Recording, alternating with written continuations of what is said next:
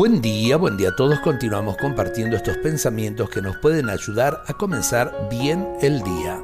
Señor, muchas veces me entretengo lamentándome por los pecados ajenos o por las cosas que me hacen los demás.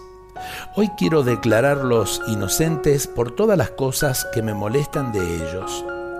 Libérame de condenarlos y de prejuzgarlos esas personas que me molestan, que me perturban, que me interrumpen, en el fondo no buscan hacerme daño, solo me necesitan.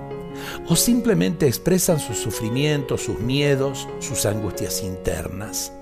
Las bendigo y te pido que me liberes de todo lo que me lleva a rechazar a los demás. Sé que algunas veces tendré que defenderme con astucia para que no me hagan daño, pero quiero hacerlo sin odio.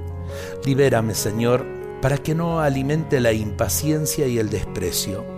Te contemplo a ti, Jesús, tan comprensivo con los pecadores, tan paciente y compasivo con las debilidades de tus discípulos, tan cercano a todos. Ayúdame a reaccionar como lo harías tú para que no me deje ni me aleje del camino del amor. Amén. Estas palabras nos llevan, en definitiva, a abrirnos a los demás Así como queremos ser aceptados, aprendamos a aceptar a los demás con sus virtudes y defectos, como todos también nos tienen que aceptar a cada uno con nosotros, de nosotros, con nuestras virtudes y defectos. Ojalá que no andemos exigiendo perfecciones a los demás, eh, perfecciones que ni siquiera nosotros la tenemos.